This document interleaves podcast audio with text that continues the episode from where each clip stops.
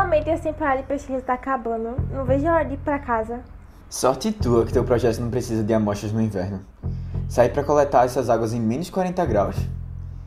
Ai, não quero nem pensar. Eu até tenho um pouquinho de curiosidade pra saber como deve ser essa experiência, mas não o suficiente pra querer ficar. Aninha, tu não sabe o que diz não. Ei, vocês viram o que foi que apareceu aqui na estação? Não. Um cachorro, na verdade uma fêmea. Uma cadela? Como assim? É daquela raça que puxa trenó, acho que é Malamute o nome. Deve ter vindo de alguma estação próxima. Estranho. A estação mais perto é da Argentina e ela fica uns 30 quilômetros daqui.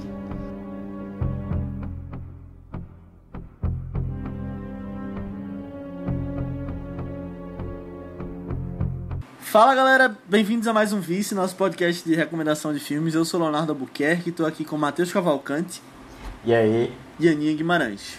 Oi, gente. E o filme de hoje é uma recomendação de Matheus, um filme de terror, ficção científica, dirigido por John Carpenter, que é O Enigma do Outro Mundo, de 1982. Então, é um filme que eu vi não faz muito tempo, acho que foi no ano passado, se eu não me engano. Porque eu tô. Eu tava numa vibe assim, vamos assistir os clássicos da ficção científica. E aí eu achei legal porque se junta duas coisas bem que eu curto, assim. Não necessariamente que eu tenha visto muito de terror, mas eu acho legal. E ficção científica eu amo. E aí eu fui procurar ver e tal, eu sabia que era um remake, aí eu disse, não, vou assistir o primeiro, né, antes. E aí depois eu assisti o de, da década de 80. E eu curti bastante o filme. Mas o que é que vocês acharam? Vamos ouvir aqui, quero ver opiniões. A primeira vez que eu assisti também foi porque tu indicou. Eu não sei porquê, mas eu sempre ficava adiando assistir esse filme. Apesar de que, tipo, ele tem uma fama de ser um terror muito legal e tal, um dos maiores terrores. Eu, eu nunca achei que eu fosse ter medo desse filme. Eu sempre achei que talvez fosse mais pra pegada de ficção científica. E aí eu já tinha visto como era a vibe dos monstros também. E aí eu, ah, não, beleza, vamos, vamos assistir. Né? Acho que sem medo, né? E aí terminou que eu realmente gostei que só do filme. Adorei essas questões de paranoia dele. Achei muito legal mesmo. Tô doida pra comentar. Boa. Eu gostei bastante também. Assim, achei que é um filme que fala muito até com o momento que a gente vive hoje, né? Com essa pandemia e tal. Sim, sim, sim. né? É, eu gostei, tipo, eu, eu lembro que em 2011, mais ou menos, quando saiu o, a nova versão dele, eu fiquei sabendo sobre a existência desse filme, ou eu já sabia antes e fiquei com mais vontade de ver, e aí acabei não vendo, não sei porquê, porque eu queria ver ele antes de ver o novo, mas acabei não vendo nenhum. aí demorou, demorou, e aí agora quando tu indicou eu tinha lembrado que eu não tinha visto, e fui atrás, assisti, e gostei bastante. Eu achei que ele lembrou muito o estilo assim de filme de claustrofobia, de submarino, sabe, aqueles lugares fechados, tipo com a equipe sendo apresentada, tipo, e um sentimento de claustrofobia, apesar de ser no meio do Ártico, né? Eu gostei muito desse estilo, assim, que lembra outros filmes, mas a, apesar de eu não ter visto esse filme dele, eu tinha visto, e eu citei semana passada, quando a gente apresentou o filme, um episódio de Arquivo X da primeira temporada, que, assim, faz anos que eu vi, mas, tipo, eu não lembro tantos detalhes, mas eu lembro que era Mulder e Scully indo pro Ártico, enfrentando um alienígena praticamente igual desse filme. Aí eu tinha essa memória na minha cabeça, que aí eu vi algumas referências visuais assistindo ele, assim. Mas assim, eu gostei muito. Até essa coisa da paranoia também que a Aninha falou, achei bem legal. E acabei vendo depois também o de 2011, que eu tava devendo. Depois aqui hoje eu vou comentar um pouquinho mais. Só fazendo a propaganda, mas Arquivo X agora tá disponível na, no Prime Video, hein? Pra quem quiser assistir. Olha aí. É, eu vou querer ver, vou querer ver com Eu certeza. também. Tu vai gostar, Matheus. É, com certeza. Tem, tem, parece ser muito, muito interessante. Tipo, tem muita, muitas coisas que são, assim, acabaram influenciando muita gente, né? Aí, muitos filmes e muitas histórias. Exato. Eu acho, inclusive, Léo, não tenho certeza, mas tu falando agora, eu acho que talvez até esse, esse episódio que tu tenha visto tenha a ver com um conto. Porque, assim, essa história do, do filme de hoje, ela é baseada num conto. É Who Goes There, do John W. Camp, Campbell, Campbell Jr., alguma coisa assim. E ele é. que é de 38. Então, assim, Arquivo X é um pouco antigo, né? Também. Na década de É, 90, 90. Arquivo X. É depois Ah. desse filme. É, eu talvez. É. Ah, então é depois do filme. é. Então, não É, sei. mas mesmo assim, eu acho que pode ter a ver, sim. Tipo, com certeza eles pegaram um filme pra se referenciar, mas pode, pode ser uma adaptação do conto. Mas Uhum. agora que tu citou isso, Matheus, eu tinha visto que o original foi baseado em um conto e a Universal tá querendo adaptar o conto de novo. Não necessariamente o remake do filme. Ah, mas eles sim. querem botar naquele esquema dos filmes de monstros novos dele, como eles fizeram com o Homem Invisível agora. E tinham feito com Ah, a Múmia também. Ah, É, pode ser massa. Que eu gostei que Sodoma Invisível. Eu achei legal. Eu vi recentemente e Tipo, não, achei essa maravilha toda, não, mas eu. Ah, eu não sei, é velho. Eu sei que a não. gente, a gente vendo no cinema eu curti só, porque eu fiquei com um real Ah, sim, é. medo, assim, eu tipo, de caramba, susto e tal, coração acelerado, assim. Aquele sentimento legal Sim, de, sim. de filme. Mas é muito bem feito, eu, eu achei legal. Uhum. Agora, eu queria fazer só um comentário antes da gente entrar especificamente no filme, e lembrando que vai ter spoiler, né? Mas antes da gente entrar, eu queria dizer a sinopse que tem na Netflix, e eu vi pela Netflix, não revela nada do filme. De- Deixa eu só falar como é que tá lá pra vocês, eu tirei até foto. Vou ler Boa. aqui. Cientistas na Antártica são obrigados a abandonar sua pesquisa quando um helicóptero cai perto da sua base, trazendo um cão solitário pra junto deles. É Ah, achei um bom resumo. Eu também, cinco não achei ruim minutos, não. bem- Não, cinco ei, nada a ver, peraí. Não, Ele pô, fala a primeira É cena o do início filme. do filme é bem isso mesmo. Aí ele não revela É. nada. Pois é, eu acho, eu acho até que eu revelei mais da história falando o resumo no, no podcast passado do que. E Com talvez isso seja certeza. uma coisa boa, é. Mas sim, Não, não, mas sei. eu acho que tem que dizer que tem alienígena e tal, peraí. É, Eu- pode eu- ser. é. Pode ser, verdade. Parece que, tipo, eles pararam a pesquisa pra ir cuidar do cachorro. Desse jeito. É, na verdade a pesquisa ali é ignorada completamente, parece que ninguém trabalha, né? Só tá ali pra, pra a, a história É do só filme mesmo. desculpa. aham. É, se divertindo ali no E assim, tu fez iniciação científica, não foi, Matheus? Eu fiz. Tu sabe que pesquisa não é desse jeito, né? É, olha, mais Se ou tivesse um mais alienígena no meio do laboratório da Federal. Não, mas assim, tipo, não é uma coisa que é discutida em nenhum momento, sabe? Tipo, eles não falam nada sobre da pesquisa Sim, deles tal. sim. A gente, o único personagem que tem alguma coisa é o médico, né? Porque também, né? Que É. faz a autópsia lá do, dos corpos. Só que, teoricamente, todos eles são cientistas. É, não, tem uns que são pilotos, né? Aquele, o principal mesmo acho que é só piloto. Ah, é verdade.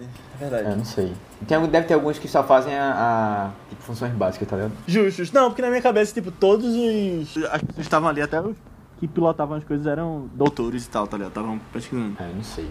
Pode ser, pode ser. Hum. Não sei, realmente não sei. Mas eu fiquei com a impressão de que o. É, é Kurt Russell, né? É, Russell Crowe. Não, tô brincando, Kurt Russell. É Eu confundo mais ele com David Hasselhoff do que com Russell Não, pô, mas o Acho que é nome, o mesma nome lembra na minha cabeça, vem os dois, assim, na hora. Justo. Mas é, ele, eu tenho a impressão que ele fala que ele é piloto, eu não, eu não, eu não, senti como se ele fosse. Ele não tem cara de cientista, não. Mas bom, e a gente tem, e tipo, tem um, tem um, um general lá também, né? Tem outros, outras pessoas assim, eu não sei se eles também É, é porque era uma base militar também, de pesquisa militar, e tinha um... É, pode ser. É, verdade. Mas assim, começando, começando mesmo, eu queria falar do diretor do filme, que é o John Carpenter. E ele é um diretor já bem conhecido de terror, né? Só que eu acho, eu acho interessante é que ele não, não emplacou muitos filmes na época que ele lançou os filmes. Né? Ele ainda tá vivo, mas é, a maioria dos filmes dele só foram ser. só ganharam sucesso mesmo. Tanto de crítica, né, como de, assim, de pessoas que realmente são fãs e tal. Mais recentemente, depois de, do filme ser revisitado algumas vezes. Ele tem, assim, vários filmes que são considerados, assim, hoje cult ou alguma coisa assim, são clássicos. É, mas eu acho que o, o principal dele, assim, o- um dos únicos que realmente fez sucesso é o Halloween, né, que ele fez, o primeiro. Uhum. Que, eu não sei se vocês viram. Chegaram a ver? Vi. Não. Tu gostou? Eu esperava outra coisa, na real. É um filme bem parado, velho. Não tem muita ação, assim, também, não. Eu, eu esperava mais, assim, matança também, não sei. É porque é, Michael Myers também... É Mike Myers, né? Alguma coisa assim. É bem calmo e silencioso, né? Que eu esperava outra coisa, mas eu curti, sim. É, eu, eu só assisti o do, da, da, da série, né, de filmes do Halloween. Eu só assisti o mais recente, que, que é o de 2018. Se eu não me engano, o próprio John Carpenter, ele é produtor do, do filme, mas eu não tenho certeza. Mas, assim, é, de qualquer forma, eu gostei que só, velho, desse filme. O de 2018. Muito bom, gostei. Hum. Recomendo quem quiser. Agora, ele, e, assim, ele é, ele é mais terror, assim. Eu, pelo menos, também tive uns sustozinhos. Eu curti. Mas só pra, só pra falar um pouquinho mais de John Carpenter, ele é um cara que, apesar disso, tipo, ele tem alguns clássicos de sessão da tarde também, né? Tipo, Aventureiros do Bairro Proibido, Esse eu não conheço, não. ah, Fuga de Nova York, são filmes bem, tipo, que não são mais de terror também, mas... Tu não conhece, não? Sei que... Eu, eu, eu, menos não de nome, assim, talvez, sabe, Ah, sim. quando você vê o filme, então. Tô ligado. Mas eu acho engraçado que, assim, ele é um cara que, realmente, como tu falou, né? Ele ficou bem conhecido, cultuado com alguns filmes, mas hoje, apesar dele estar vivo, ele não tá tão no seu assim, é. né? E aí ele... também tem isso, né? E aí ele, eu acho que ele faz um. Eu tenho um paralelo até com outro ícone do terror, que é Dario Argento. Que é a mesma coisa, ele, se você for no IMDB dele hoje em dia, tem, tipo, pouquíssima coisa de relevância sendo feita ainda, apesar dele estar vivo. E ele tinha feito, tipo, Suspiria na década de 70, tá ligado? Mas. é, John Carpenter é um cara que é bem referenciado por outros cineastas também, né? Até mesmo Kleber Mendonça Filho, nosso compatriota aqui de Recife, ele colocou o colégio João Carpinteiro em Bacurau, a escola da cidade, que é uma referência clara e sempre fala que gosta bastante dos filmes dele no Twitter. Ah, que massa. É. Eu não tinha pegado não essa não, essa referência. Eu lembro que eu vi na hora lá no cinema, quando eu vi Bacurau, aí tinha lá, Escola João Carpinteiro. Que massa! A única referência que eu tenho de John Carpenter é aquele filme John Carter, que eu acho que não tem nada a ver, mas eu sempre lembro É, não quando tem eu nada a ver, não. penso no nome do filme. Talvez John Carpenter, John Carpenter tenha sido batizado por causa de John Carter, porque é uma série de livros, tipo, Ah, é? antiguíssima, tá ligado? É, de 1800 Ah, e pouco. pô, pra- ah, então viagem. acho que não tem nada a ver não. É eu tô falando. Mas, mas eu acho que Halloween tem umas coisas bem icônicas, assim, velho. Tipo, a musiquinha de Halloween. É, Que ficou é um clássico, dias é. assim na minha cabeça. E eu gosto muito da primeira cena, a sequência lá do de Mike pequenininho. Eu acho muito, muito legal mesmo, velho. Mas voltando a falar mesmo do próprio filme, é, ele começa na Antártida na década de 80 com a perseguição. A que a gente vê um helicóptero, eu acho que são dois noruegueses, né? Se eu não me engano. Sim. Que eles estão tentando matar um cachorro. E aí esse cachorro, bem esperto, ele foge pra uma estação científica que é, é, militar americana, né? Norte-americana. Muito esperto o bicho, né, velho? Pois é. Deve ter Foi sido lá bem, bem certeiro, bem certeiro. E aí, assim, a gente, a gente começa a ver umas explosões, tal, uma troca de tiro entre é, o pessoal das, das- dos dois grupos, assim, né? Os dois caras da Noruega, com o pessoal da, da própria estação americana, mas eles acabam morrendo. E aí, tipo, os americanos vão tentar é, ir atrás, né? Descobrir o que é que aconteceu. E eles visitam a estação do, do pessoal da Noruega e descobrem que tá todo mundo morto, né? A estação tá totalmente destruída. E com o passar do filme, a- come- começam a acontecer algumas coisas estranhas com o, o cachorro que tava lá. E aí eles vão descobrindo que, na verdade, um cachorro é um alienígena e que ele tá lá pra absorver e matar e sugar, não sei, todo mundo da estação. Inclusive, que loucura aquela cena que o cachorro se transforma, é a primeira. Eu achei, fiquei, caramba, aí, tipo, pega o outro cachorro. É meio chocante, assim, sei lá. É, é aquele emoji dos olhinhos com a máscara, né? Uhum. É. Essa é a reação. Não, mas tu, tipo, tu fez essa, esse resumo, mas na verdade tem bem mais, né? Depois disso fica uma tensão na base. Exato. Uhum. Porque o filme começa mesmo assim, eu acho, tipo, na metade, né? Quando fica a tensão de tentar descobrir quem é o bicho e tal. Isso, é, é, tipo, é que eu acho é uma parte muito importante, assim, realmente, da história, de que ele pode ser todo mundo, né, e ninguém tem muita pista do, de quem pode ser, então fica essa, essa dúvida, assim, parando no ar o tempo todo, que eu acho que é Sim. algo principal, assim, que dá atenção no filme, é isso, essa questão.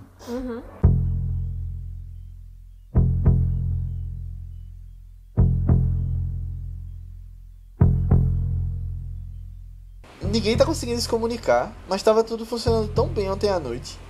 A gente tá sem sinal de internet, de rádio, não é possível. Alguém deve ter mexido em alguma coisa. E tem mais, ninguém tá conseguindo encontrar nem Jonas e nem Gretchen.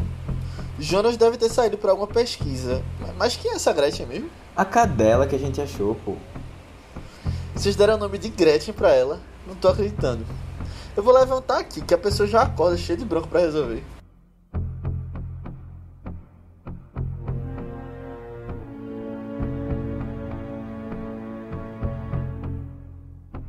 Mas uma coisa que eu entendi de um jeito, mas eu não sei se, se é mesmo assim. Eu queria até que vocês colocassem uma interpretação de vocês. Eu entendi que as pessoas que eram o bicho não sabiam que eram, ele só se manifestava depois. Vocês acharam, vocês perceberam isso? Ou tipo, ele já era maligno na hora? Por dentro, a Eu pessoa acho, eu acho que ele, ele já sabia, a pessoa já sabia. É, eu acho que tava só Porque- fingindo. É, porque tem, um, tem uma parte que é aquele cara que fica na esta- fora da estação, né? Aquele. O que era o médico, né, eu acho. Blair. O doutor, é, o médico. É, ele, ele, ele tá lá fazendo os planos tudinho, tá fazendo, construiu a nave embaixo do negócio, tava, sabe? Hum, Tava totalmente É, assim, verdade. bem consciente da coisa. Aí eu acho que realmente ele, ele sabia, né? Só ficava fingindo, assim. E eu até de- no Justo. começo eu tive essa mesma dúvida, Lô. Que eu ficava perguntando, será Ah, que ele sabe falar? A gente vai descobrir pela fala, né? Se, se ele, que ele não consegue se reproduzir. Depois a gente percebe que não, ele, eles falam e Quer dizer, ele fala, né? O monstro fala. Sim, sim. É, com a voz humana e tal, tudo normal. Porque eu tava meio que nessa dúvida. Se era tipo só um parasita que depois só saía da pessoa feito um alien. Ou então se ele controlava meio que os pensamentos da pessoa também e as ações. Tipo, é, ele absorve tudo, né? Ele- Acho que ele se transforma na pessoa. É, é, Tá é como se ele absorvesse todas as células da pessoa e tal. E aí meio que É. vira a pessoa mesmo. Vira a pessoa, é. É. E agora, deixa eu, deixa eu, eu também fiquei com uma dúvida. Vocês tinham alguma noção de quem era essa pessoa? Que, na verdade, quem era o monstro? Vocês viram as pistas e ficaram tentando é, encontrar, assim, eu tinha, tinha certeza, alguma certeza. Porque eu fiquei procurando e eu não conseguia identificar, assim, pelo menos nenhuma pista pra mim foi muito clara. Aí era sempre uma surpresa quem era. É, eu, eu também não percebi não. Eu fiquei até pensando, tipo, pô, se eu assistir de novo esse filme, será que eu vou me ligar sabendo quem era? E tem algumas pistas, mas aí vendo, foi surpresa o filme todo. É, não, tipo, normalmente nesses filmes assim de quem pode ser o quê, eu desconfio de todo mundo, mas principalmente do protagonista. principalmente É, do protagonista. E aí eu ficava, tipo, Verdade. ligando assim, alguma coisa estranha, se eles estavam fazendo e tal. Eu, eu realmente não conseguia identificar, não. Eu sempre ficava surpresa, tipo, ah, meu Deus, fulano não é e fulano é, sabe? Mas, é, quando terminou o filme, eu fui pesquisar umas teorias e tal, e tem uma que um, um diretor de fotografia, não sei aonde aí, falou que as pessoas que estão dominadas pelo monstro, elas não refletem a luz na pupila. Caramba! E aí ele deu uns exemplos lá e tal. Na verdade, isso era. Enfim, isso era uma das teorias que tem pro final, mas aí depois eu falo do final. Mas tem esse negócio, aí ele mostrou lá os exemplos e tal. E eu, oh, como é que ela percebe esse tipo de coisa, pelo amor de Deus? Ô Aninha, mas tu falou disso agora de desconfiar do protagonista. Eu até fiquei. Teve uma cena que eu, eu pensei um negócio, vou até jogar o questionamento aqui pra vocês. Na parte que eles queimam o sangue das pessoas, eu achei uma sacada muito incrível, genial, tá ligado? Inteligente. Também. Mas eu, tipo, eu, eu não sei porquê, mas não fizeram. Eles só não fizeram com o sangue de Kurt Russell. Vocês não viram isso? fizeram com ele também. Ah, fizeram com Fizeram, fizeram. Foi o Fizeram. primeiro, não? Ele. Não, Ah, o é primeiro. porque eu não vi foi, eles cortando, então. O primeiro não foi, não, mas ele Foi foi, não. tipo o segundo, terceiro, uma coisa assim. Mas ele, ele até ficou, tipo, Caramba. eu vou provar pra vocês o que eu sempre soube. Olha aqui, sabe? Ele ficou todo assim, se achando. Acho que é, tá é o segundo filme do Vice seguido que eu não presto atenção, então em alguma coisa. não, é porque quando tava cortando o pessoal, falei, caramba, por que não vou fazer o dele? Aí, tipo, acho que passou batido. Mas nessa mesma cena, tipo, é um reflexo de uma coisa que eu achei muito legal, que a gente tava falando do diretor aqui. Eu achei uma técnica de direção muito massa quando ele faz, principalmente naquelas. nas duas cenas que mostram o cara segurando um bisturi. Que é tipo, ele foca na pessoa no fundo ao mesmo tempo que dá um destaque pra quem tá em primeiro plano. Vocês viram isso? Achei bem legal essa técnica de fotografia que ele faz. Não, vi não. Acho que eu não reparei, não. Não reparei, é, na verdade. Ah, mas massa. Achei muito, muito bonito, porque tipo, o foco tá no fundo, só que aí, tipo, o seu olho não direciona pra quem tá em primeiro plano, mas ele tá focado também. Aí você só vê o bisturi tipo, quando você se liga assim. Eu achei bem legal. Pelo menos eu, eu vi desse jeito. Uhum. Uhum.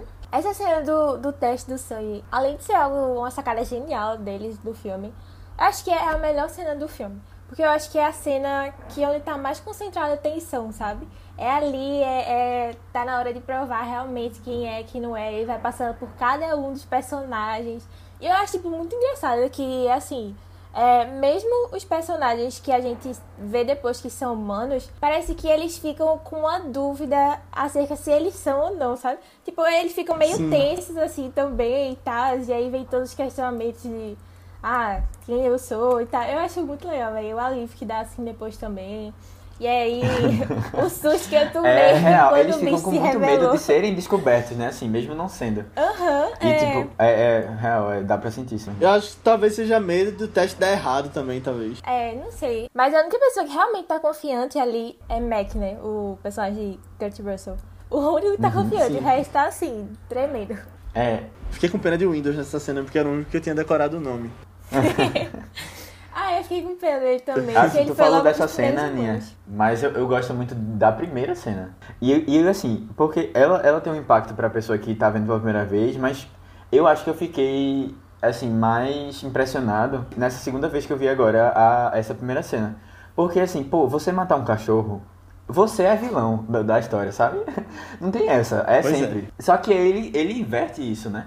E aí você. E assim, eu gosto muito da cena de perseguição em si, porque tem todo aquele clima, né, do, da Antártida e tal, tipo, um, um visual bem, bem, bem bonito, assim, e você vê, tipo, uma galera que você não sabe nem o que eles estão falando, porque você não entende a, a língua, né? E aí eles fazendo toda aquela. aquela é, perseguição. E assim, tem, um, tem uma coisa pra, pra falar que eu acho que o melhor personagem de todos é o cachorro. Se vocês pararem, se vocês pararem pra olhar assim.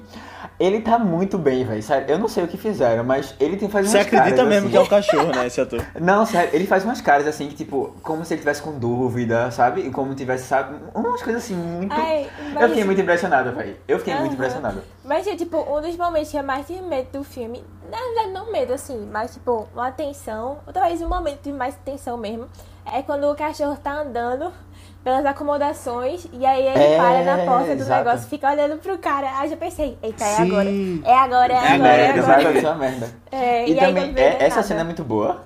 E aí quando ele vai também pro canil, lá, o canil, é tipo, onde ficam os, os outros cachorros, que ele fica parado assim, e os outros cachorros começam a latir e tal. Minha gente.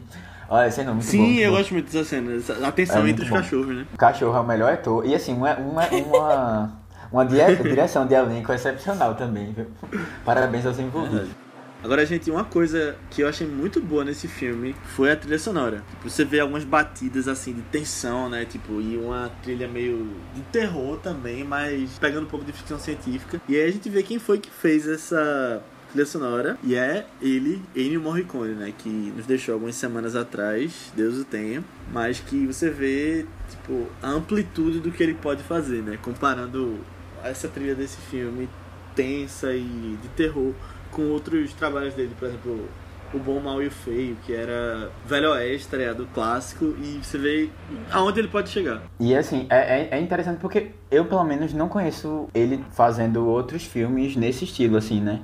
Mais de terror e tal. E ele sim, ele, ele tá muito bem, assim, pelo menos a trilha tá muito boa, assim, encaixou muito na história e dá, dá um clima de tensão bom. É, realmente, é o que tu falou, de ele realmente conseguia estar em todos os ambientes, assim, fazendo trilha pra é, vários gêneros diferentes e bem.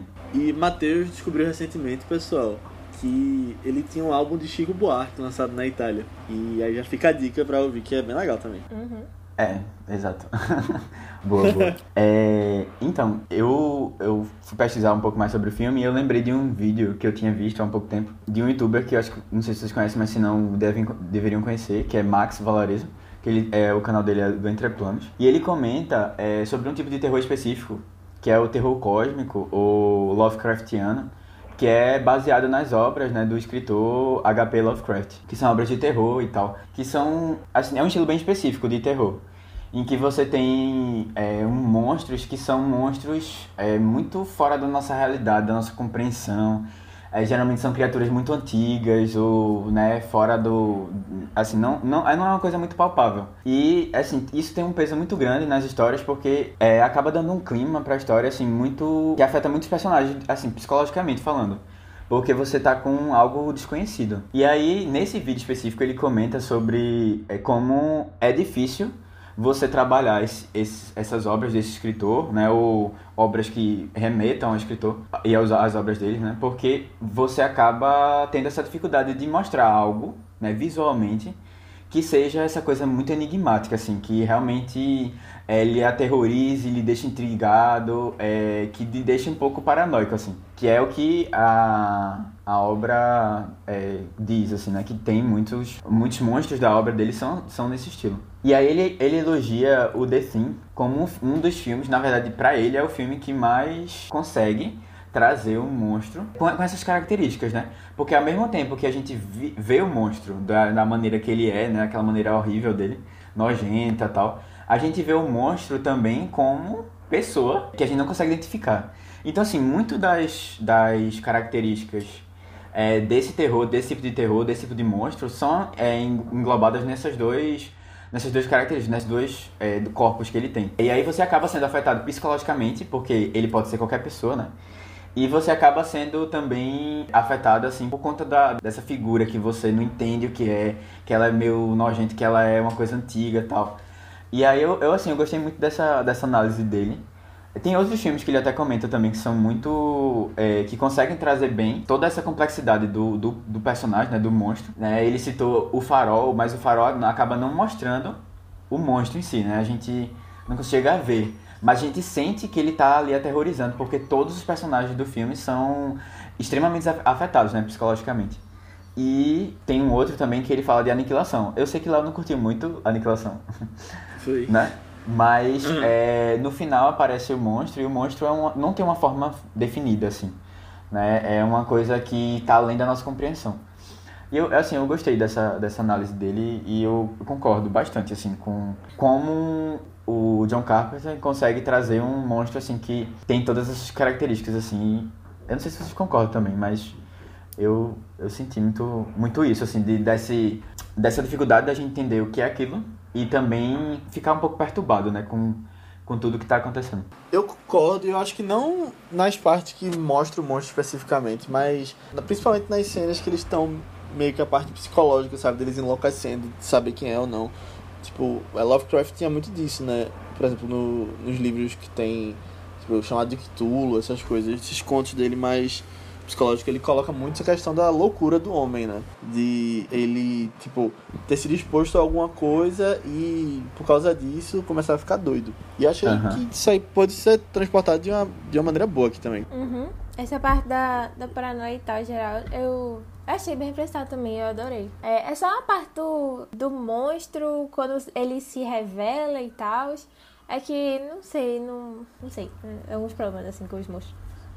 Mas tu citou Aniquilação, Matheus, e realmente foi um, um filme que eu lembrei na hora, porque eu tinha visto antes, né?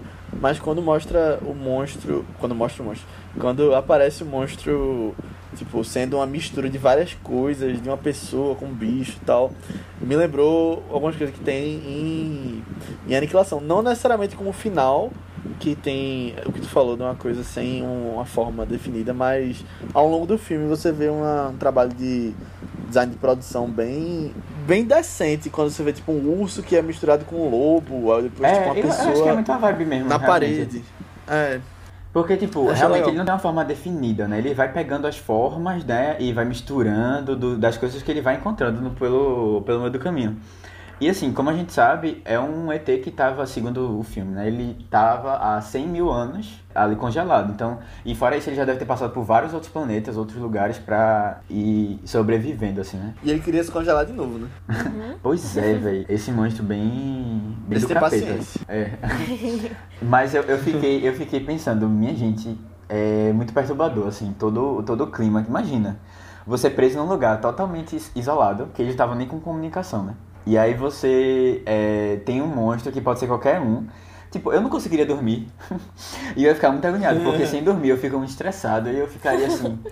Velho, ia ser um- uma coisa colocando perturbada. assim. lugar, né? E, tipo, você tendo a consciência de que, tipo, no caso o médico tinha essa consciência, de que se você deixa ele escapar, lascou. Porque ninguém vai saber, nunca vai saber quem é o monstro, porque É ali pelo menos tem um ambiente com pouca gente, né? Que ali mata todo mundo, tá tudo certo. Mas fora dali, impossível, né? De. de... O que já relembra o que eu falei no começo sobre isso aí tem uma relação com hoje em dia, né? Porque ali você sabe quem tá com o vírus, faz a quarentena pra, pra tirar ele da circulação. Pra que não É chegue nas pessoas. Não, e outra, é a gente tá percebendo como, como uma quarentena ela afeta psicologicamente as pessoas, né? Não que eu tô Verdade. pensando que minha mãe é um monstro, um ET, mas de algumas Mas imagina se tu não confiasse na pessoa que tá quarentenada contigo, né? Pois é, velho, diga aí, o surto. Mas é interessante porque, assim, eles, eles já estão há um tempo já lá, né? né? Eles, vi, eles vivem, assim, estudam, passam tempo trabalhando lá e já estão há um tempo. E, assim, com certeza, esse pessoal já não estava muito bem da cabeça, né? Porque realmente deve afetar bastante a- as pessoas. E aí, quando você tem ainda um monstro, tanto é que algumas pessoas já são muito estressadas naturalmente ali. Né, alguns personagens eles já estão meio. fal- Só falta um pouquinho uma centelhazinha, um, um esforço pra acender que eles já explodem. E aí quando vê a situação. A gota d'água, né? É, a gota d'água.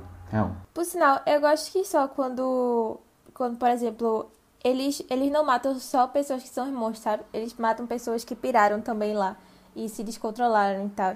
É, no caso, aquele, o cara que gostava mais dos, dos doguinhos e tal, né? E depois que com essa consciência também, tipo, tá vendo, tava desconfiado, mas ele era humano também, e, tipo, tá- meio que esse negócio de. A loucura foi tão grande que, sei lá, mexeu os instintos assim, terminou matando até inocentes. Sim, sim. É tudo legal quando eles trazem isso. Aí ele diz que é assassinato, né? E é verdade. Aham, uhum, é. É um pouco autodefesa também, né? Porque na hora o cara tá tava indo atacar ele. Não, é, isso é verdade. Aquela questão do, do bisturi mesmo. Uhum.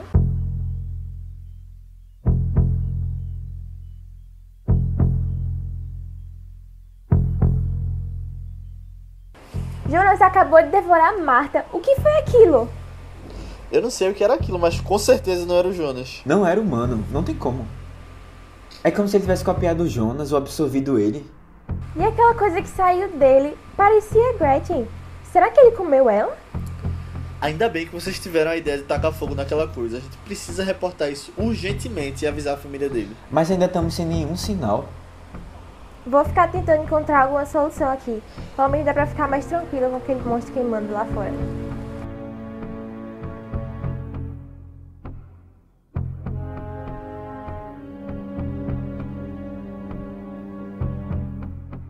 Mas eu achei os monstros, já entrando nesse aspecto agora, muito bem feitos, a coisa do animatrônico e tal. Eu gostei disso. Pois é, velho. Eu, assim, eu, eu vou defender os monstros também. Eu curti, eu curti bastante. Assim, lógico, é uma coisa meio nojenta, é uma coisa meio é, bizarra, mas, pô, eu, e o pior, assim, ele subindo, ele se mexendo, sabe? E aquela coisa, Uhum. aquela gosma, assim, eu curti, velho. Eu... Não, tipo, a não minha, vou- questão, a minha questão com os monstros é porque eu acho que eles são mais dar nojo do que dar medo em si. E aí eu não sinto medo deles, eu só fico tipo, É. ah meu Deus, que negócio nojento. Então eles trouxeram saindo dele, não sei o que, sabe? tipo, não é algo que É realmente verdade. me dê medo por causa disso. O- tipo, eu acho que a parte do terror do negócio realmente tá no terror psicológico. Porque, o- não sei, o monstro. a- Quando ele se manifesta em si, eu não achei aterrorizante. Tipo, a coisa do gore, do gore, né? Do, sabe, meio... Até um pouco trash, assim, Do também. nojo mesmo, né? É, do nojo, assim, eu não sei. Eu acho que tem um pouco a ver com terror também, né? Pelo menos eu, eu, eu tenho essa impressão, assim. É que eu acho que é um, um tipo de desconforto diferente. Os dois, causam, os dois causam desconforto. Mas o gore é um negócio, tipo, aquilo ali enquanto eu tô vendo. E terror é mais um negócio de, tipo, mexer comigo depois de já ter assistido o filme também. Sonhar na noite que viu o filme, né? É, mas assim, eu, eu acho que o gore é um, é um subgênero né, do terror. É. Talvez seja um terror que a gente tá pensando em um, um, um terror, tipo, né, daqueles realmente que dá medo. assim, Exorcista ficar- e tal. É, né, ficar madrugado assim, com olho aberto, olhando pro pra o armário pra ver se tem alguma coisa. Exatamente. Ah, você tem vários filmes, vários estilos de terror, né? Você tem o terror de assassino também, tem o de alma. É, eu, eu acho que talvez, Aninha, seja realmente um outro estilo mesmo, mas eu, eu entendi o que tu falou, de que, tipo, não foi uma coisa que deu muito medo, assim, de você ficar apavorado, nem nada assim. É porque, tipo, quando, quando você vê que esse filme é um terror consagrado, eu achava que ele puxaria mais pra esse lado do você ficar com muito medo, assim, também, sabe? Apesar de, não sei, de ter visto algumas coisas e achar que não ia dar medo. Uhum. Agora, é muito também pela, tipo, a história ser muito interessante, né? Assim, Aham. É, a premissa é, É. muito boa, velho. A premissa é muito boa. Muito inteligente.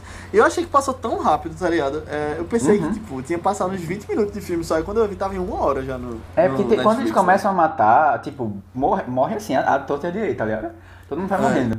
Não é uma coisa assim, É. ah, morre um, aí passa meia hora, morre o outro, sabe? Uhum. Eu até fiquei um pouco na dúvida, assim, quando, quando o amigo do, de Kurt Russell morreu. Porque meio que não mostrou, né? E depois mostrou só o óculos dele e tal. E já eu fiquei até, tipo, será que ele morreu mesmo? Será que ele, não sei, vai aparecer depois como. É, eu fiquei me perguntando o que é que tinha acontecido com ele. Eu não tinha. Agora, tipo, eu achei muito engraçado, porque no final. Eu, eu não tava esperando que terminasse assim. Quando eu vi, puf, acabou o filme já. Aí eu fiquei, não acredito, já acabou, como assim? Eu imaginei que fosse acabar meio aberto ali. É, eu acho, eu acho que fazia todo sentido. Tipo, realmente era o que precisava ali. Você ter essa, Aham. essa dúvida. Não, eu imaginei que ia terminar meio pessimista, assim. Tipo, eu, eu, às vezes eu pego uns olhares muito pessimistas, assim, em cima dessas coisas misteriosas. Mas eu achei que ia terminar com, tipo, todo mundo morrendo. E aí só o Kurt Russell sobrevivendo. Só que aí ele não tinha como sobreviver até a galera chegar. E aí ele ia morrer na neve também. Mas ele ia morrer como humano, ainda, pelo menos. Alguma coisa bem assim, todo mundo morre no final. Mas eu gostei, eu gostei mais ainda quando ele ficou aberto. Eu achei que pudesse ser também uma pessoa saindo, indo embora, tipo, e pudesse ser um monstro, sabe? Se não fosse aberto. E aí o monstro venceu. Eu gosto que eles, tipo, mantiveram a dúvida assim no final, né? A, dúvida que a gente teve o filme todo, eles É. deixarem aberta ainda no final também. E é muito bem feito, né? Tipo, porque ali pode ser qualquer um dos dois, pode ser nenhum dos dois, pode ser os dois, tipo.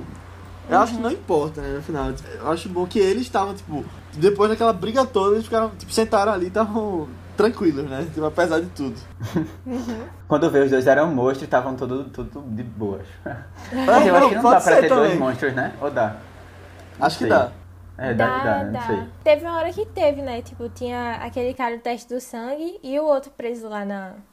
na cabana. É, real. É, mas de qualquer forma, assim, se eles forem monstros, eles vão estar congelados. Se eles forem pessoas, eles morreram ali, né? Porque não tem como né, ser sobrevivido ali. E É. assim, eu fico, eu fico impressionado, eu ficava agoniado, porque o pessoal toca- tacava fogo dentro da, do, da estação, né, de, de científica, tipo, ah, nem aí, tá ligado? Nem aí, tipo, eu ficava, meu Deus, vocês estão tocando fogo no lugar que vocês, vocês moram, né, vocês estão no meio do nada, ninguém na- nem se preocupava com isso. E no fim eles explodem tudo e pronto, né, vamos morrer aqui, vamos só aceitar. É verdade. É, eu acho que chegou um ponto que eles só aceitaram que tinham que fazer um sacrifício pela humanidade mesmo, sabe? É, É verdade. Pois é, mas assim, tem uma coisa que eu, que eu gosto também, é esse clima frio, assim, da Antártida, encaixou muito com a história do filme, eu acho, assim. E, tipo, né, tanto na- afetando as pessoas, assim, você percebe que elas são pessoas, assim, mais... Não tem aquela, não tem uma amizade muito, não é uma coisa muito próxima, sabe? Não é uma coisa meio... E eu senti muito que o próprio personagem do Kurt Russell, ele se deu muito bem, porque ele também é uma pessoa meio fria, assim, sabe? Já tava mais adaptado a essa... é, Ele é bem mais racional, assim, a- na, tom- na tomada das decisões, como um todo. Aí por ele ser uma pessoa fria, ele tava acostumado com a Antártida, né? Não, não, assim, tipo, como, como ele era uma pessoa fria, tá tirando onda, né? Mas, mas assim, eu tô falando de, tipo, o clima em si é um clima meio pesado, sabe? Tipo, Sim, não é uma sim. coisa que todo mundo aguenta. E aí eu percebo que ele tá mais, a- mais acostumado a ser realmente. a não se portar muito com isso, sabe? Tipo, afastar as coisas, ser mais racional mesmo. É que eu acho que ele já passava muita ideia de liderança desde antes de todo esse negócio do monstro, sabe? Aí quando começou a ter tudo isso também, ele, ele sei lá, virou mesmo o grande símbolo de liderança, assim, pros outros. É verdade. É uma liderança. Liderança situacional. Um filme que lembrou muito esse, né, e até da mesma época, né, do mesmo, do mesmo gênero e tal, é o próprio Alien. É, e assim, tem várias comparações que dá pra fazer. Primeiro você, o óbvio, né, você tem um grupo de pessoas que tá ali isoladas de todo do, do resto do, da sociedade e elas se deparam com, com um monstro, né, e aí vão ter que tentar combater eles. E assim, eu acho que tem alguns pontos muito favoráveis pra Alien, eu acho que tem outros também muito favoráveis pra esse filme. É, essa coisa de estar tá na dúvida de quem é realmente o monstro, isso é uma coisa muito boa pra, o, o, pra, pra The Thing. Mas eu, eu, eu acho duas coisas assim meio. assim que são bem interessantes em, em Alien, que é primeiro o protagonismo feminino. Né? A gente não vê nenhum filme nesse. não- nenhuma mulher nesse filme. É, essa não tem nenhuma mulher. É, não tem nenhuma mulher. E ela, assim, ela. É ela que faz todo o rolê acontecer lá. E uma outra coisa é que a gente não consegue identificar logo no começo quem vai ser a pessoa que vai chegar viva no fim. Porque, assim, a gente vê um, um protagonismo de Kurt Russell no começo, né, da história já. A gente já percebe que ele, ele vai ter algum papel importante. Mas em Alien eu lembro de, disso muito claro, assim. Eu não, você não imagina que a personagem da... da Signora Weaver. é isso, Sigourney Weaver. Ela vai, ela vai ser, tipo, a que vai, vai ficar lá sobrevivendo, tá ligado? A, que, a única que sobrevive. E aí, porque, tipo, ela, ela é muito pouco mostrada, ela é, é assim, ela nem é líder nem nada, ela é só mais uma pessoa, sabe, do, do, do rolê. E aí eu acho que tem algumas coisas semelhantes, mas alguns pontos diferentes que, eu, que dão uns pontos legais, assim, para as histórias. É, eu acho que assim, a gente pode meio que pensar que, que Kurt Russell vai ficar até o final por ele ser Kurt Russell, tá ligado? Nenhum dos outros atores serem conhecidos. Mas assim, no, no outro filme, no Alien, você tinha um John Hurt, que é o primeiro a morrer no filme. Então, no Uhum. final das contas, ele não. Isso não quer dizer tanta coisa assim. Mas, mas é como tu falou, aqui ele tem essa questão de você não saber quem é tal, da atenção. E lá é muito mais com relação a você caçar o bicho enquanto ele tá caçando você. Uhum. O que é muito legal também. Mas eu acho que é bem parecido muito nessa questão de tipo, estar num lugar confinado, você ter a equipe toda ali juntas surto, contra. né? Você precisa ter uma surto. cabeça bem, bem É. equilibrada para sobreviver à situação. Exatamente. Mas são filmes incríveis que se lembram muito mesmo. Inclusive eles dois saíram perto um do outro, né? O Alien é de 79 e esse filme é de 82. Então, três anos de diferença. Mas eu queria comentar um pouquinho sobre o próprio verão de 82, que foi quando saiu esse filme. É incrível, porque esse foi um ano que teve, tipo... Parece que todos os filmes decidiram ser lançados. Tem alguns anos que é engraçado, né? Que todos os filmes lançam no mesmo ano. Mas esse de 82, tipo... Até tu falou que ele não foi muito ah, cultuado na época, porque, tipo, você tinha filmes incríveis saindo no mesmo, a- no mesmo ano. Que era, tipo, só um exemplo, você tem, tipo, Blade Runner, saiu em 82, ET, Tron, o primeiro Conan, com Schwarzenegger, Jornada nas Estrelas 2, A Ira de Khan, Poltergeist, Rambo, o primeiro, Você teve Gandhi também, que não é um filme de verão, mas é tipo um grande filme também. 48 Horas, Pink Floyd, The Wall, uh, Rock 3. Então, tipo, foi um, foi um verão bastante cheio de coisa que, tipo, só, só saiu, tipo. Vários ficaram clássicos, sabe? Eu acho muito impressionante olhar pra esse ano e ter esses filmes. Uhum. É, eu acho, eu acho que, tipo, é, realmente deve ter pesado muito na, na questão até de público, né? Sim. Né? Eu não sei, mas é, a, parte, a crítica também não gostou muito do filme, né? Quando viu pela primeira vez. Ah, eu, eu, a crítica é um negócio muito complicado, né? Tem hora que acerta, mas tem hora que dá umas cagadas, né? Que você fica, pô. É, a crítica serve, serve pra direcionar e pra você ver a opinião daquele crítico, né? Ela não é a verdade absoluta. né? Não, não é, mas assim, às vezes ela gente- chega em consenso, tá ligado? Tipo, né? Sim. E aí, Sempre nesse bom a caso, por exemplo. gente absorver, ver se faz sentido e tomar nossa própria opinião. Uhum, é, com certeza. Agora, é, esse filme, ele é um remake, né, de um filme da década de 50, acho que é de 51, que é O Monstro do Ártico, ou The Thing from Another Wo- World. É, assim, é um filme que o próprio John Carpenter gostava muito quando era criança, tipo, é um filme da infância dele. E eu, eu achei interessante quando ele falou isso, porque é difícil você. Assim, tem muitos diretores que gostam muito e acabam pegando, né? Gostam muito de um filme e acabam pegando pra tentar revisitar ele, refazer ou tentar construir uma história baseada no, no- nos clássicos que ele gosta. Mas, eu, sei lá, eu fico pensando, pô, é, deve ser difícil você trazer ori- originalidade pra uma coisa, né? E não ficar muito copiando ou... Pelo menos eu teria muita essa dificuldade, eu acho. Você tem que ter, assim, uma boa consciência do que você tá fazendo, né? E uma boa visão da- daquilo tudo. Mas o filme original, ele é bem mais. Ele, assim, ele é um filme legal, eu acho que vale a pena. É, mas assim, você percebe a evolução que o John Carpenter fez assim no filme. Porque o monstro ele é um monstro bem simples, é um monstro bem huma- humanoide assim. Ele não se transforma em pessoa, nas, nas outras pessoas, então assim, é mais aquela coisa de perseguição mesmo, né, que tem. Mas não é, que é parecido com Alien, inclusive, mas não é um filme que é, você fica muito, né, tem esse apelo psicológico assim forte. E uma diferença só que não é no, na Antártida, né, no Ártico, no Alasca, que acontece o filme, mas de, do resto assim, eu não lembro muito não da história. Mas eu, eu recomendo, vale a pena. Tu viste faz quanto tempo, mais ou menos? Foi antes, do, faz, faz mais de um ano. Ah, assim, sim. detalhe, eu não lembro muito não, eu sou um pouco fraco com, com memória.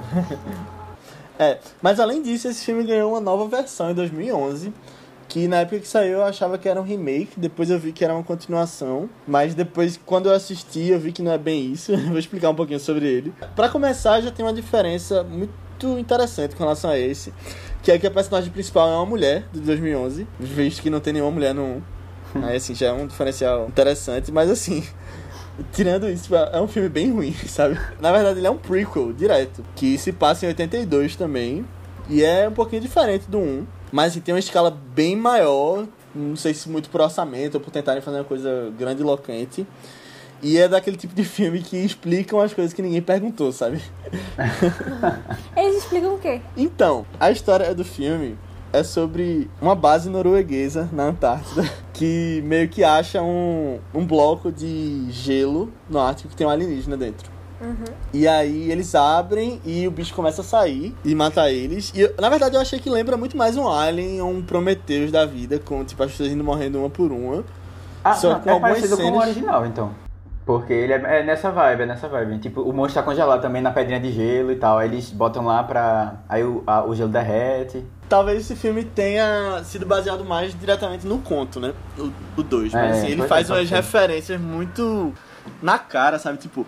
E tem umas cenas iguais que ele bota. E aí tem uma cena, inclusive, que eles tentam imitar aquela coisa do sangue. Que eu achei ridículo o jeito que fizeram nesse. Porque no 2011 eles falam que o bicho não consegue copiar material não orgânico. E aí eles vêm, eles mandam todo mundo abrir a boca pra ver quem tem obturação no dente. Aquela coisa de metal lá atrás. E aí quem não tem, ele já bota tipo, na parede dizendo que pode ser um monstro. Caramba, a pessoa só não pode ter bons dentes. É, não pode escovar os dentes direito, né? E, inclusive o personagem fala. E assim, é tipo, eles entram num buraco lá, tem uma nave gigantesca, e, tipo, você vê que se baseia, tipo, é na mesma época que tava se passando um, porque no final, spoiler de 2011, eu acho que vocês não vão ver, né? É, a última cena do filme é um dos membros, do- duas pessoas do, da base norueguesa saindo, tipo, atrás de um cachorro no helicóptero, aí acaba o filme. Ah. Uau. Aí conta quem era aquela pessoa e tal. Ah, Mas mas tem poder, isso- poder- a história, assim, não parece ser uma coisa ruim não, sabe? Tipo, a premissa não é Mas tu ruim. vai ver. É, Mas aí, é, a execução. pelo jeito. Eu acabei de lembrar de uma coisa que eu tinha esquecido. Tipo, a, a principal entra numa nave, aí tem, tipo, uns hologramas lá dos alienígenas. Isso aí é meio, meio fraquinho. E, tipo, um é muito melhor, até, tipo, os efeitos são mais memoráveis, sabe? Porque no 2 Uhum. eles usam CGI, sabe? Então já é uma coisa É, de 10 é. anos atrás que já tá datado. Pois é. Complicado. É, é, tem coisa que realmente, assim, é, é difícil você ter uma. Um- ou você, ou você vai e abraça essa, essa coisa tosca do, do desses robozinhos, desse, desses, Uhum. de- desse efeito prático. Animatronic, ou você, né? É, dos animatronics. Ou você Mas acaba... assim, eu, eu achei interessante ver um atrás do outro, sabe? Talvez fosse até interessante ver o dois antes de ver um. Pra- porque, tipo, por essa sequência, um depois do outro. Porque um é É, muito é. melhor. Mas se você gostou, tipo, assista, porque, sei lá, tá legal, tá ligado? Tipo, é ruim, mas. Mas é bom. É ruim, mas é bom. Ah, não. né? Não, não é ruim, mas é bom não. Porque tem filme que é ruim, mas é bom. Tipo, esse não é ruim, mas é bom não. Esse é ruim. Mas se você gostou do outro, tipo, por que não, tá ligado? Aí ele responde umas coisas, você ri. É. Você tem raiva. É, é, é o que eu, é o que eu, assim, o que eu fico pensando é tipo, pô, velho, é, você tem um filme, aí você faz um remake dele. E o remake consegue ser melhor que o filme original, que tipo, é uma coisa muito rara. Inclusive, esse é um dos filmes que mais comentam assim de que, tipo, vale mais a pena ver esse do que o original, sabe? Realmente o remake é melhor. Porque não, geralmente não acontece de 82, muito isso. não de 2011. É, não, tô falando do de 51 e de 82, Cuidado. né? Mas assim, tipo, é muito raro você ver filmes. Geralmente o pessoal. Até porque tem um apego e tal, tem uma. Bom, tem vários motivos. E aí você ainda vai fazer um outro. E aí, assim, tem que ser um diretor muito bom, velho. Tem que ser uma ideia muito interessante e tal. E tem que trazer novidade, né? Porque você faz a- aquela mesma coisa, assim, né? Eu acho que é complicado. Sabe qual é o filme que vai ser assim também? Duna, de Villeneuve. Botando aqui. Vai ser assim. Pois é, velho. É, eu, eu, eu espero, eu espero que seja bom, velho. Eu espero que seja bom. Mas assim, eu acabei de lembrar de outra coisa que nesse filme de 2011 tem que. A Aninha até comentou que podia ter acontecido nesse, que é tipo o cara que morreu no começo, se você não viu, podia ter voltado depois. No 2011 acontece um negócio parecido com isso. Que na verdade a pessoa volta depois. Ah, Hum. Ó, não vou dizer quem é pra vocês, se vocês forem assistir. depois de eu ter falado o filme todo, deixei esse segredinho. Falei a última cena do filme, inclusive. É.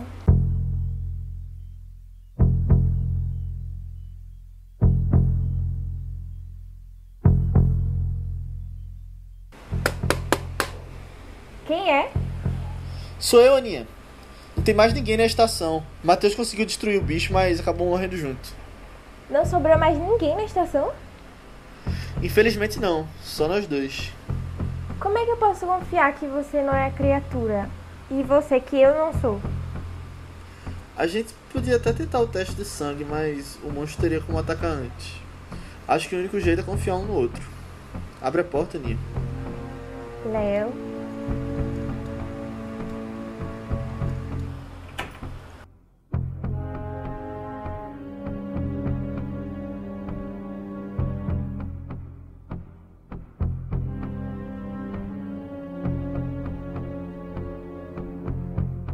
Então é isso, galera. Chegamos ao fim do nosso podcast sobre o Enigma do Outro Mundo. Muito obrigado por ter ouvido. Ah, peço para que, se vocês gostaram, mandem para alguém que gosta do filme ou que possa gostar do filme que você conhece e que vai gostar da nossa discussão aqui no podcast. E lembra de vir falar com a gente com relação a feedback, sugestões de filmes e comentários sobre o filme. Eh, você pode falar com a gente no nosso grupo do Telegram, que é só pesquisar por ViceBR lá no Telegram, que a gente tem conversado sobre várias coisas com nossos ouvintes e pessoal que segue nossas páginas. Além disso, você pode falar com a gente nas redes sociais também, que são ViceBR, tanto no Twitter quanto no Instagram. E também nas nossas redes pessoais, que são Matheus Coiatu, É Matheus com TH, BC23, tanto no Twitter como no Instagram. Aninha, No Instagram eu tô como underline Ninha Guimarães e no Twitter Marvelous MS Ana. Isso, eu tô como Léo A. Albuquerque, tanto no Twitter quanto no Instagram. Eu vou falar um pouquinho sobre o filme da semana que vem, na verdade. A gente vai falar sobre O Fenômeno Mundial, que foi adaptado para um filme esse ano, que é sobre a independência dos Estados Unidos, um musical que acompanha a vida do primeiro secretário de Tesouro e a guerra de independência dos Estados Unidos e a parte da unificação das 13 colônias, que é o musical Hamilton, que lançou algumas semanas atrás. Fenômeno mundial, meu musical favorito. Tô muito animado pra gente comentar sobre ele. Então, Caramba, é, eu, esse, esse, essa tua plot aí que tu, tu comentou essa história, Pra mim já é uma outra, uma, uma viagem, porque eu nu- nunca ia imaginar que era sobre a, a Guerra? Civil Americana. Oxi, tu pensava que era sobre não fazia ideia, não fazia ideia. Mas eu é, pô, pensava, eu Alexander pensava Hamilton. que era uma coisa atual, tipo, Não, pô, isso é o massa. Se passa em 1700 e pouco. que viagem, velho. E é em hip hop. É incrível. Se não Ok, gostar, a gente vai falar semana que vem. Então é isso, confiante. pessoal. Assista pra gente comentar. Até semana que vem. Tchau. Tchau. Tchau, gente.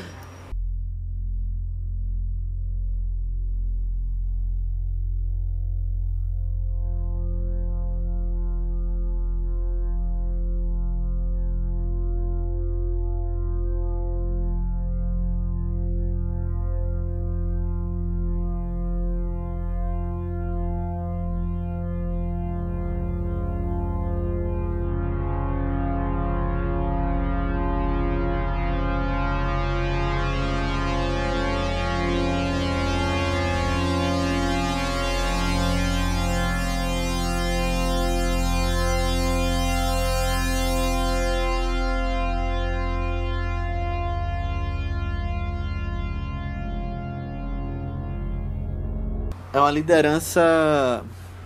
Calma, qual é a palavra? Posicional não, é. Que droga, queria tipo, lembrar. Que é a liderança que independe da sua posição. Que é tipo que surge na hora. Eu- Mas tudo bem, pode seguir. Se alguém lembrar, manda lá no, no do, do, vice, do Telegram. Pior que eu estudei isso, peraí. Eu botei aqui no Google tipos de liderança. Aí tem coaching.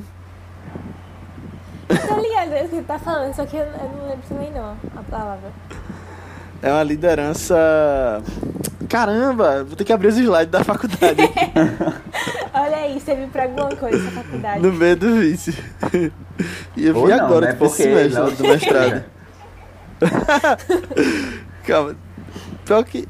Situacional. Ah, boa, boa. Ah, Liderança sentido. situacional. É, É, meio, Ah, meio sim, óbvio.